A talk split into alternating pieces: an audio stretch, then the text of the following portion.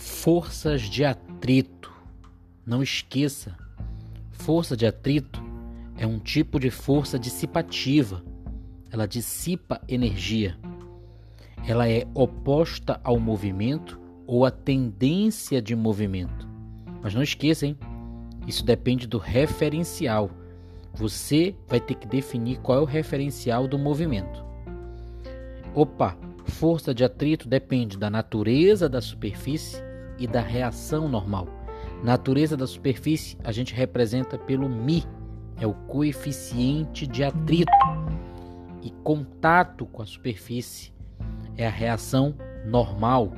Por isso que o cálculo é FAT igual a Mi vezes normal. Não esqueça, existe a FAT estática, que é aquela força de atrito que atua durante o repouso, e existe a FAT cinética, aquela força de atrito que atua durante o movimento. A FAT estática é maior do que a FAT cinética. Tudo bem? Um breve resumo sobre força de atrito. Bons estudos!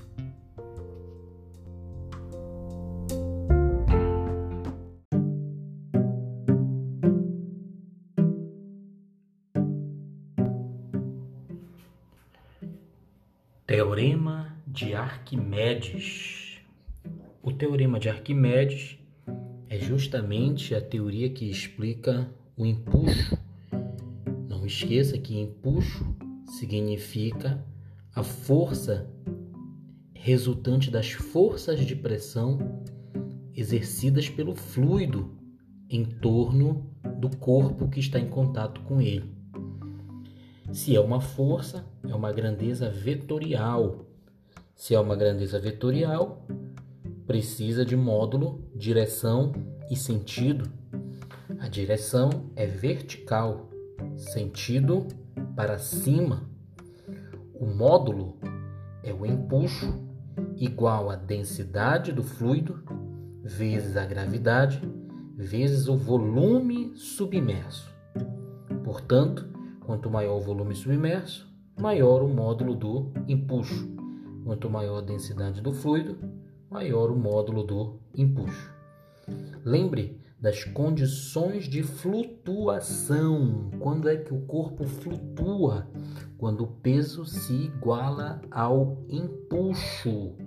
Neste caso, estamos dizendo que a densidade do corpo será igual à densidade do fluido, ou a densidade do corpo será menor que a densidade do fluido. Neste último caso, a gente considera que o corpo vai ficar flutuando com o seu volume total parcialmente submerso. Outra situação, quando ele imerge, imersão quer dizer que ele acelera para baixo isso significa que o peso é maior que o empuxo. Também devo lembrar que neste caso a densidade do corpo é maior que a densidade do fluido, por isso ele vai embora para o fundo. Terceira situação, quando o corpo emerge, quando ele é colocado dentro do fluido e depois ele emerge. Se ele emergiu, ele subiu.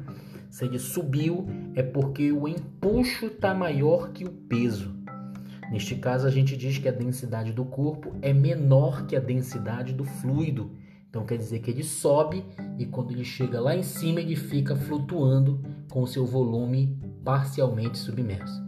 E por último, o que é o peso aparente? Lembre a sensação de leveza dentro d'água é porque o empuxo está lhe empurrando para cima. Então, o que é o peso aparente?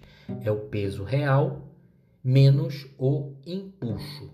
Pronto, um breve resumo sobre o Teorema de Arquimedes. Um abraço, bons estudos!